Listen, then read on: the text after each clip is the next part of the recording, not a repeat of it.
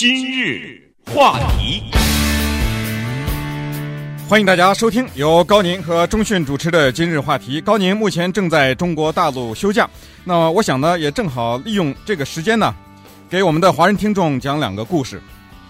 这两个故事都是以悲惨的结局而告终的，而且都不是发生在华人的社区。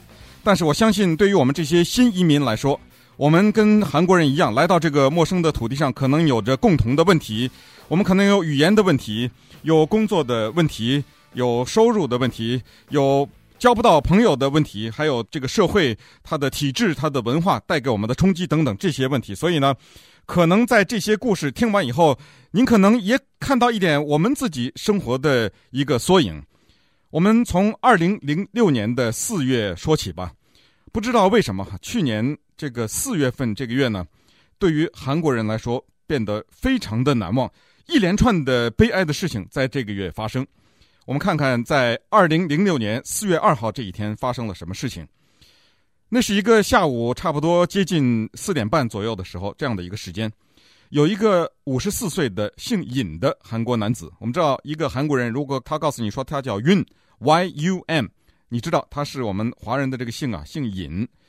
他呢，开着一个 Toyota Sequoia，这是一个越野车，来到了我们洛杉矶一个叫做 Stanford Street，这是洛杉矶市中心。我们都知道，在那儿有一个叫做 Garment District，就是叫服装区啊，是在这个地方。他把车停在了 Stanford Street 以后呢，就用手啊指了指离他这个车不远的地方有一个叫 Arco Apparel，叫 Arco 车衣厂或者是叫服装店哈，拿手指着指这个。跟他的两个孩子啊讲，当时坐在他车上两个孩子呢，一个是十一岁的大女儿 Ashley，一个是十岁的儿子 Alexander。他爸爸指着这个车衣厂啊，就跟他这个两个孩子说：“说你看，这是你爸爸的生意啊。但是呢，两个星期以前我们倒闭了。那么今天带你们来呢，让你们看一看。”然后他就说：“哈，说其实本来我告诉你们要给姐姐买一个 iPod，给弟弟买一本书。”但是爸爸做不到了。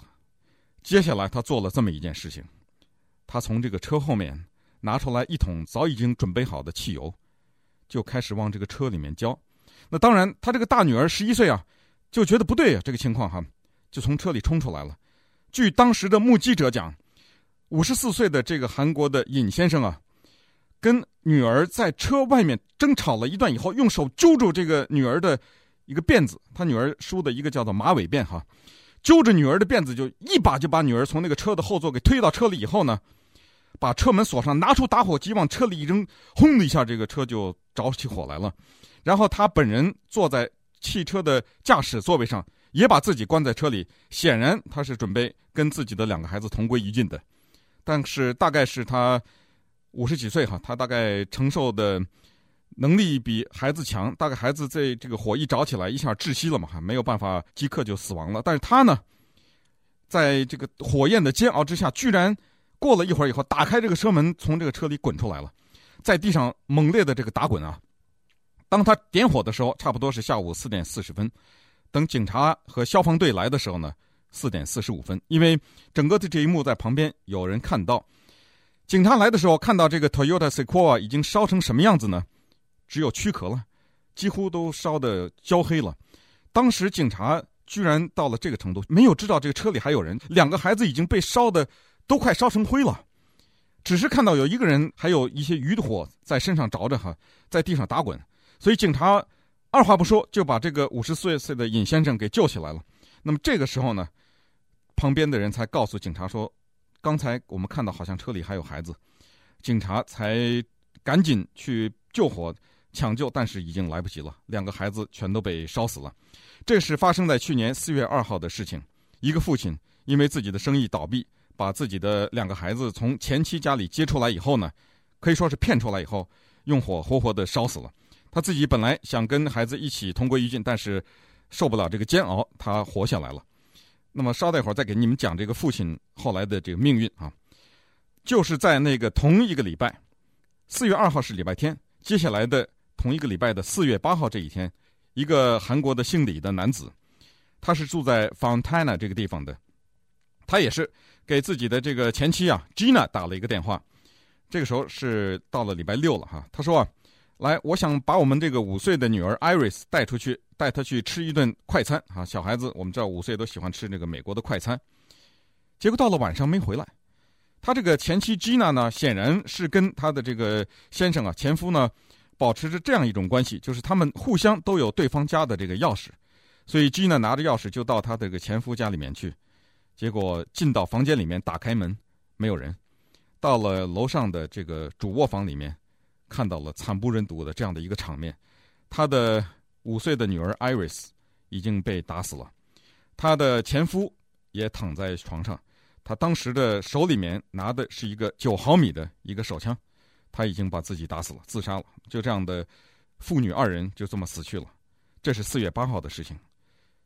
四月九号，礼拜天，有一个姓金的韩国的这样的一个家族，他们本来是每个礼拜天都要去教堂，而且他们去教会都是去最早的那一班，去到那里面去听这个布道的，上这个主日学校，也是这个夫妻二人有两个孩子。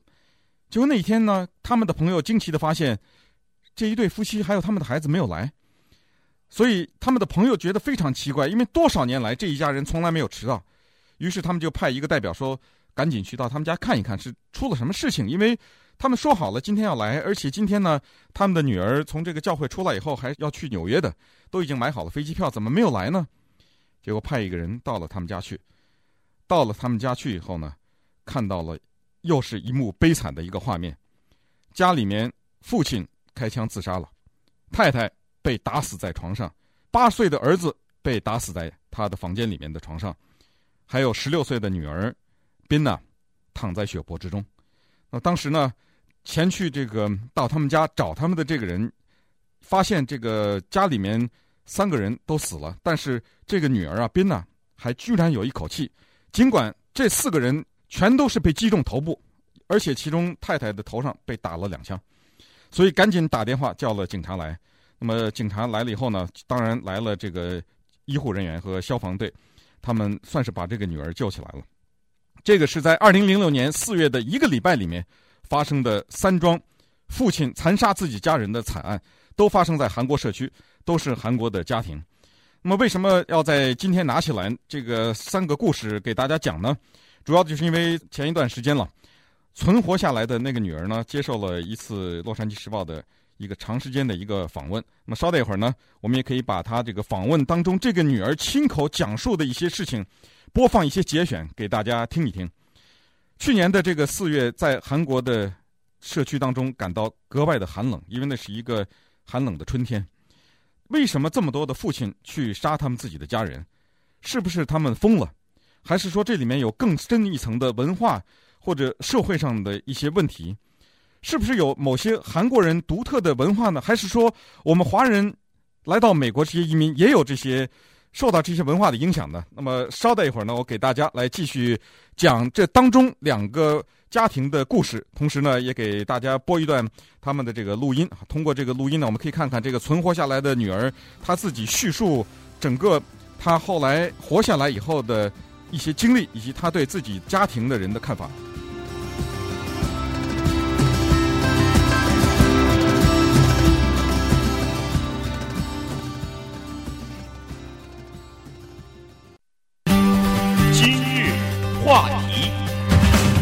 欢迎大家回到今日话题的节目现场。高宁正在休假，这一集是由中讯为您所主持的。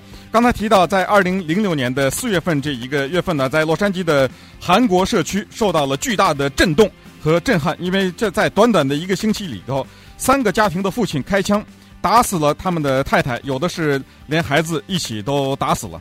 那么在这三个血案当中呢，有两个格外值得一提。之所以在现在讲这个故事，也是希望引起一些华人的反思，看看我们的文化当中是不是也存在这样的一些问题。哈，我们来到了美国这个陌生的国度，这三个家庭几乎都有跟我们华人有些共通的地方，比如说他们都有语言的问题。这三个家庭的父亲都几乎不会讲英文，同时呢，他们在这个社会当中没有找到自己的立足点，同时在他们的文化传统当中，居然有这样的一种信念。我曾经问过这个韩国人，他说：“的确是有这么一句话，叫做 ‘I die, you die, we all die’，就是说，如果家里面一家之主我死的话，你也得死；我们大家都死，因为作为一家之主，我给家庭带来了耻辱，我没有能够养活你们，没有能让你们过上好的生活。好，那我们先看看这第一个，刚才就是说在洛杉矶的这个服装区，在一个 Toyota Sequoia 越野车里面放火，把自己两个孩子烧死的这个姓尹的这个五十四岁的韩国男子，看看他是怎么一回事哈。先从他的太太讲起，一九八零年的时候呢，他的太太二十二岁，只身移民到美国，这个时候当然他还不认识他，并两个人并没有结婚。来到美国以后呢，住在 Virginia Alexandra 这个地方，这个我还去过哈。Virginia 的 Alexandra 和 Virginia 的另外一个地方叫 Newport News，这里面有非常大的一个韩国的社区。呃，这两个地方呢，我也曾经在当时，呃，就是一九八几年的时候哈，来到 Virginia，在这两个地方去的时候，也确的确的感觉到，你看那个商店上的很多牌子都写的韩国字，而且呢，呃，在那个超级市场里可以买到这个韩国的 kimchi 啊，以及他们的那些呃各种各样可口的腌菜哈。他二十二岁的时候呢，来到美国。一九八零年，当时在 Virginia 住了以后啊，他就觉得这个地方的冬天非常的寒冷。的确是哈，Virginia 是个四季非常分明的地方，所以他决定到洛杉矶来。因为听说啊，洛杉矶这个地方也有很多韩国人，所以他就来了。实际上，现在有统计数字说，光是洛杉矶县韩国人就是二十万之多，所以他们就来到了这个社，就来到了洛杉矶这个地方。先是在北好莱坞呢，找了份打杂的工作。在一九八五年的时候，哈，她二十七岁的时候啊，嫁给了一个美国人。这个里面当然说的美国人就特指的是一个白人，哈。这个婚姻呢维持了五年，后来就离婚了。当这个记者访问这个姓马的这个女的，哈，她的英文名叫孙妈，问这个姓马的女性说：“哎，你一句英文也不会讲，哎，你怎么会嫁给一个美国人呢？你们在一起怎么生活呀？”你知道她的回答是什么吗？I don't know，我不知道。那你们为什么离婚呢？五年以后，你能猜到他的回答是什么吗？I don't know，我不知道。他说，就这样，五年的婚姻结束了，他的工作也没有了。那么这时候他就开始想了，他说：“我应该到哪里去谋生呢？”想了想说：“哎，在这个 Hancock Park 这个地方啊，好像卖房子的韩国人并不多。哎，这个里面说不定有商机，我学学房地产算了。”于是这个姓马的女性呢。年纪轻轻嘛，二十几岁就学了房地产，然后就开始卖房子。据说一开始做的还不错哈。刚做了一段时间以后呢，有一次来了一个男子，说他要想买一个 town home。于是这个离已经离了婚了哈，现在是单身的这个马小姐呢，就带着这个男的看。结果这个男的最后房子是没买，但是却向她求婚了。三个月以后，他们两个结婚了。她嫁给的这个人就是那个后来把他两个孩子活活烧死的这个姓尹的这个男的。结果没想到哈，这个韩国来的这个男子在结婚以后呢，发现问题了。他太太发现，首先他没有朋友，而且他非常的不耐烦，经常的动不动就发脾气。那么一发脾气，他就打人，好几次是扇他太太的耳光，然后用拳头猛击。然后他太太在这个很大的这个痛苦之下，就问他这个老公啊，说你为什么老打我呢？你简直猜不到她老公是怎么回答的。她老公说：“我没有打你，你知道吗？如果我要真打你的话，你看看我这个肌肉，我早把你的骨头打断了。那不叫打呀。”后来太太怀孕了，怀孕以后，她老公说：“你不能去卖房子了，你得辞职啊，因为我们需要你在家里面带孩子。”那么这个时候呢，他们就做了这个华人，大概我们相信华人也蛮喜欢做的一件事情，那就是在他们的生活还没有着落的时候呢。买了一辆 Mercedes，为什么要买这个 Mercedes？因为她老公跟她太太讲说的，我们是韩国人，我们不能让人家笑话。我们来到美国就是让人家看到我们是成功了，不能是这个开着一个穷酸的这个车。不光是要买这个 Mercedes，而且我们还要穿上等的这种高档的这个衣服，让人家看看啊，我们并没有在这个社会当中生活显得很穷酸的样子。但是。大概在我们中文说这个叫打肿了脸充胖子吧。接下来一连串的这个不幸的事情发生了哈。首先，他们家的这个工厂被人抢劫了，然后呢，就是我们知道有大的这个经济环境，所以他们这个税务方面欠了很多债。一九九九年七月的时候呢，他们欠加州州政府的债是六万块钱。到了两千年的时候呢，欠美国联邦政府的债也欠的达了上万块钱。他们自己的这个工厂的租金付不出来了。那么在两千零一年的时候，到了什么程度呢？他们把这个房子给卖了。那这个时候，他太太啊，就跟先生提出了另外一个想法。这个想法，我相信我们的华人也一定有共同之处。开着 Mercedes 不说哈，家里饭都吃不上了，居然他太太提出来跟先生说，我们要把孩子老大 Ashley 送到私立学校去。她老公说：“你疯了，我们家现在房租都付不出来了。”她说：“不行。”她太太说：“一定要送到私立学校去。”她老公说：“私立学校多少钱？每年一万二。”他说：“我们就是勒紧裤带，这个孩子一定要送去。”结果就把孩子送到了当时在 Hancock Park 的一个私立学校里面去了。然后在二零零四年五月的这么一天呢，太太泡在那个洗澡缸里面，正在洗澡。不知道是什么原因，大概先生在外面喝了酒，回来以后就开始打他，而且是揪着他头发往脸上打。当时太太人在水里，赤裸的身子泡在水里，浑身的湿啊，被他这么没头没脑的就往身上打呀。这是他被打了这么多次以来第一次，他想到要打电话报警了。打了九一一，两个警察来了，二话不说给他这个太太脸照了相以后，把先生带走了。带走了以后呢，法官判他先生是五十二个星期。去这个叫做家庭暴力的这个辅导中心去上课去，你猜他在这个辅导中心学到了什么？他一边在这个辅导中心上课，一边回到家里打太太，打得更凶。他问他太太说：“你为什么用报警这个方法毁了我的这个名声？”那么接下来呢，他知道自己的工厂面临倒闭，面临破产。你知道他又做了一件什么事情吗？他想希望靠什么事情来给自己的这个。濒临破产的这个境况啊，带来扭转吗？他开车去了赌场了，他居然期望的能够在赌桌上把他的这个命运改变回来，通过这个赌博来赢回他失去的这个财产，这个可能性您认为有多大呢？那么到最后，当然最终在赌桌上就输的更多了，才酿成了他这个家庭的悲剧。目前这位姓尹的先生呢，在洛杉矶，我们在开一零一号公路的时候，看到那个监狱啊，他关在那个监狱里面。按照加州的法律呢，他是等待着判处死刑。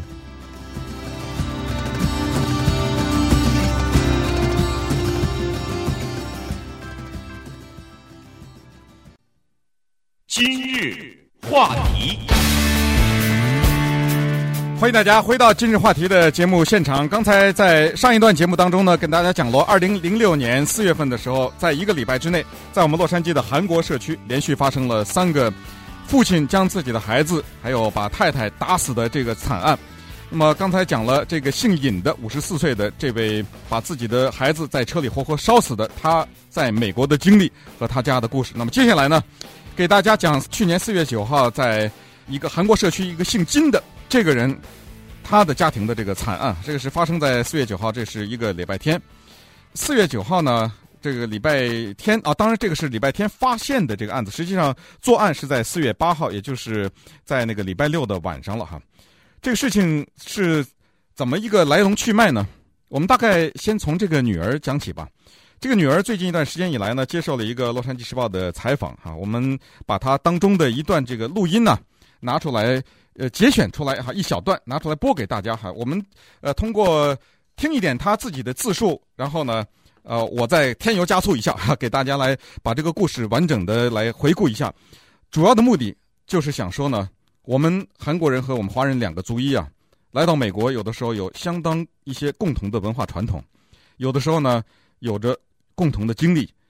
我们有没有过这个时候在公司里受了老板的气，或者是因为工作上有些什么不顺利？失去了工作，呃，或者是因为种种的原因，甚至还有说是赌博输了钱，我们有没有过回到自己的家里拿自己家人撒气的时候？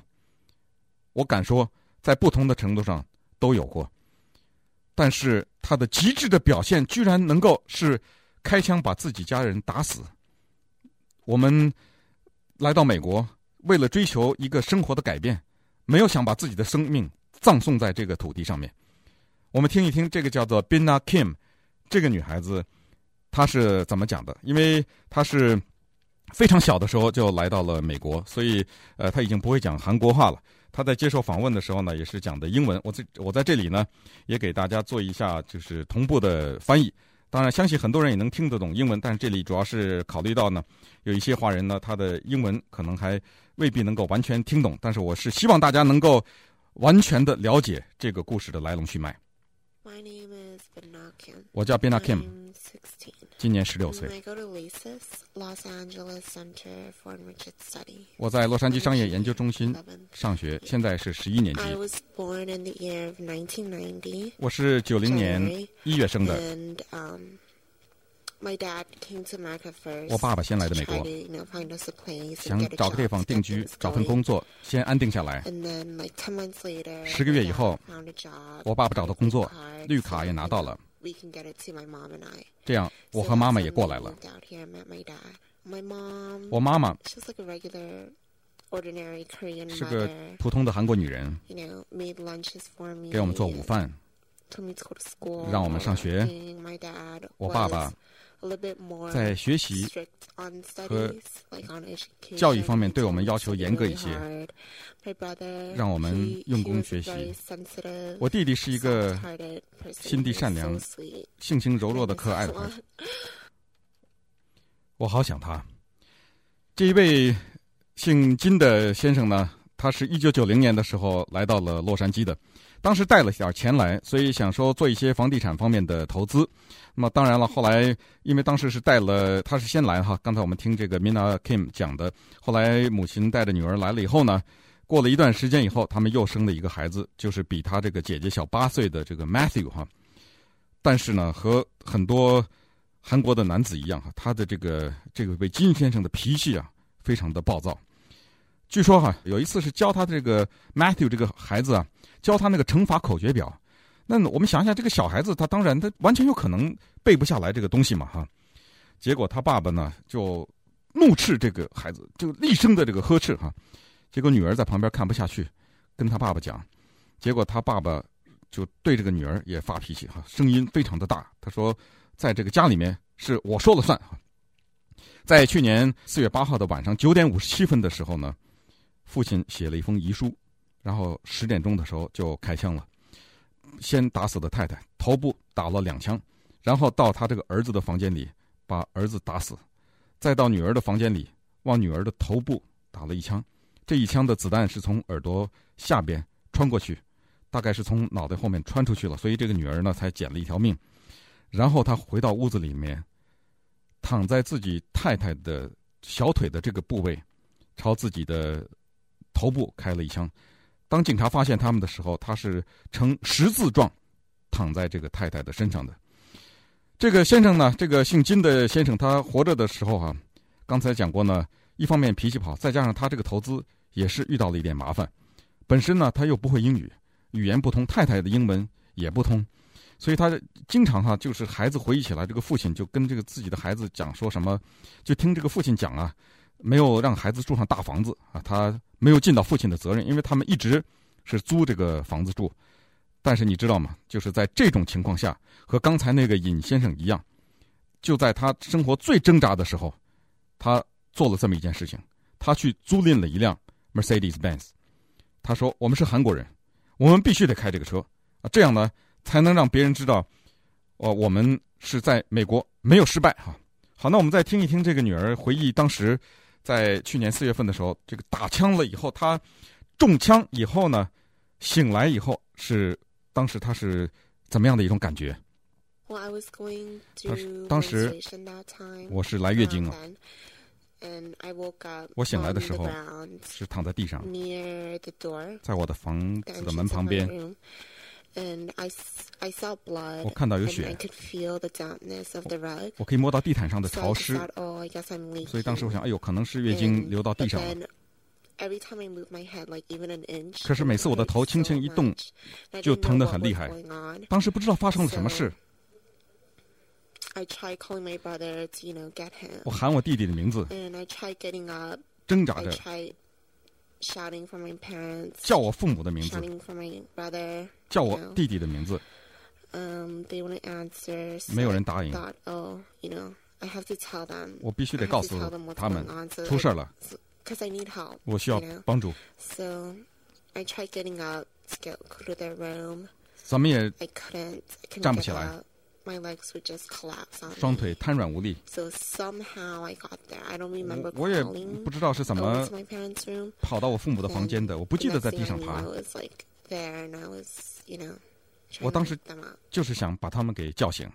那么接下来呢，这个 Mina Kim 嘛，有一段呢，就是他回忆，就是他父亲在活着的时候呢，是怎么带他的啊，怎么教育他的。那我们看一看这个父亲跟我们的华人的父亲有哪些共同之处。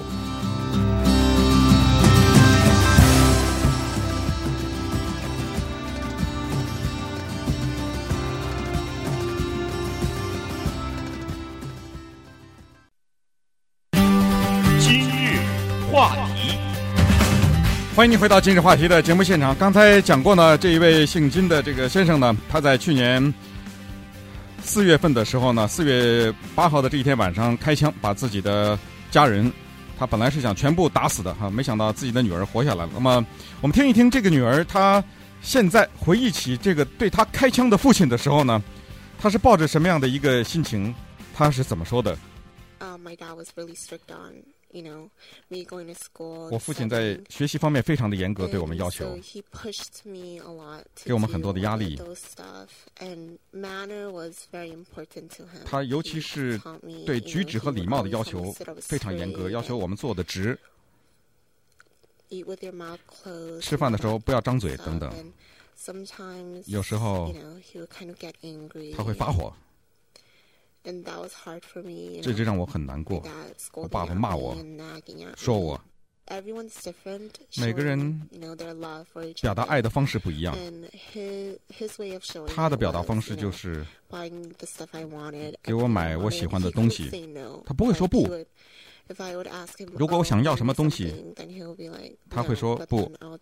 但这个时候呢，我就会做出难过的表情，转过身去走开。他没有办法，只好说：好吧，好吧，我给你买。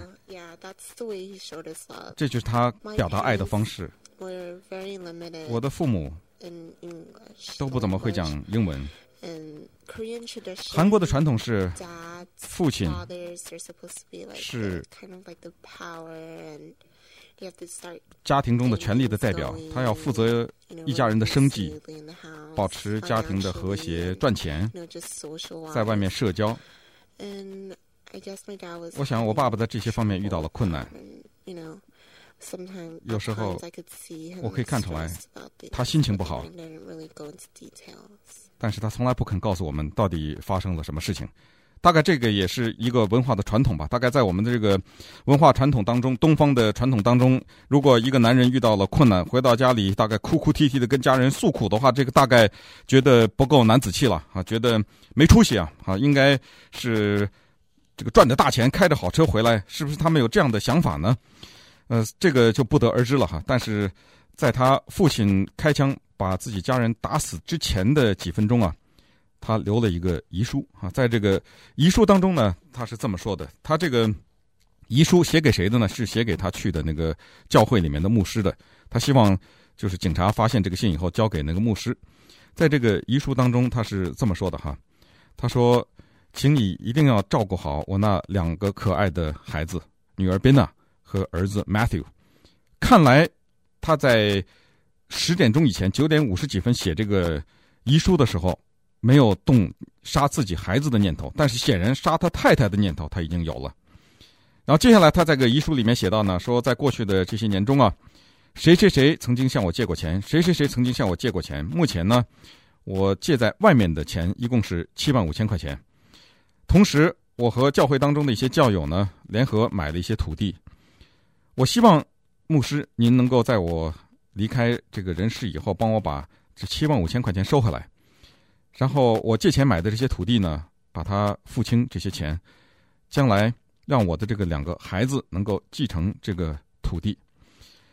我呢知道，按照我们基督教的信仰，我是不能够结束自己的生命的。我也是非常的挣扎，但是我没有办法。最后呢，他在下面呢写着一行说：“一个罪人。”然后他签上了自己的名字。最后。写居然写了一个时间，二零零六年四月八号九点五十七分，写下了这个时间，然后就开始开枪了哈。当然，后来这个孩子呢，他这个女儿啊，最后被救活了。救活了以后呢，一开始在这个医院里的时候呢，别人不肯告诉他到底是真正发生了什么事情哈。首先到医院来看他的呢，大概是他爸爸的这个妹妹，就是他的这个姑姑哈。我们听一听他对这一段是怎么叙述的。Um, my 我姑姑来看我，她一一边哭一边摇晃着，我说怎么办？怎么办？我搞不清楚，我搞不清楚，她为什么哭啊？因为我还活着，应该没事儿。这时候她说都死了，都死了。我不明白，不明白他这句话什么意思。后来当把我转到母女病房的时候，我才发现这个。当这个侦探来的时候，他们问了我一些问题，问我这知道不知道发生了什么事情。我说可能是帮派开车打枪，我知道家里人都死了。他们问我你知道是谁干的吗？我说我姑姑告诉我有人进到我家里来是他们干的。这时候我就发现了他们的表情有点困惑而且有些担心呢。有两个警探就是他们互相看着。这时候呢一个警探就说你，要不要我们告诉你真相？我说要。他就说，说你爸爸自杀了。是他开枪，打的我妈妈，还有我弟弟。我一听到这个。the first thing i said was are you 我说的第一句话就是你是当真的吗？他说 i'm really sorry 对不起。但这就是实情。我什么话也说不出来，只觉得全身麻木，连哭都哭不出来。这就是女儿对当时在医院里的这个发生的事情的一个回忆啊。那么你想想这个事情发生了一段时间了，她也活下来了，你说她会不会恨她的父亲呢？她搞得清楚这是怎么一回事呢？这是一个现在已经十七岁的这么一个女孩子。那么我们听一听呢，她对她父亲的这个现在回忆，她父亲她怎么讲？I know 我知道 when people like read this story and 当人们读到或听到这个故事，they're probably gonna think 他们可能会想 "Oh, 说，Why did he do this? It's such a horrible 这个人怎么能做出这么残忍的事情？对自己、对家人. And they're probably gonna, you know, 他们可 say 能 bad things about him. 会谴责他。bad things about him, but a lot of people ask me, 很多人问我，you know, oh, do you have any hate towards your father? 你恨不恨你爸爸 for him doing this? 他做出这种事情来 no, I。don't have any hate towards him. 我不恨他，You know, 因 I'm 为 not saying that, you know, his 我不是 choice 说 was the best choice 他的选择是正确的，but 但是 um, he was about to like take his own life. 他本来是想自杀的.不伤害我们。But he might have probably thought, oh, what's going to happen 但他可能是想说，他死了，家人怎么办 take own life 如果我死了谁管他们 he. 他做的这个动机是爱。about. 这就是我对他的理解。我了解他，he he 他教给我很多东西，我从他那学到一些新的东西。我知道他爱我，爱我的家人。and yeah and I know my dad's really 我知道爸爸是个好人，person and nice person 是个善良的人。I don't have any hate towards 我不恨他，I don't think he's a bad father at all 我一点都不觉得他是个坏爸爸。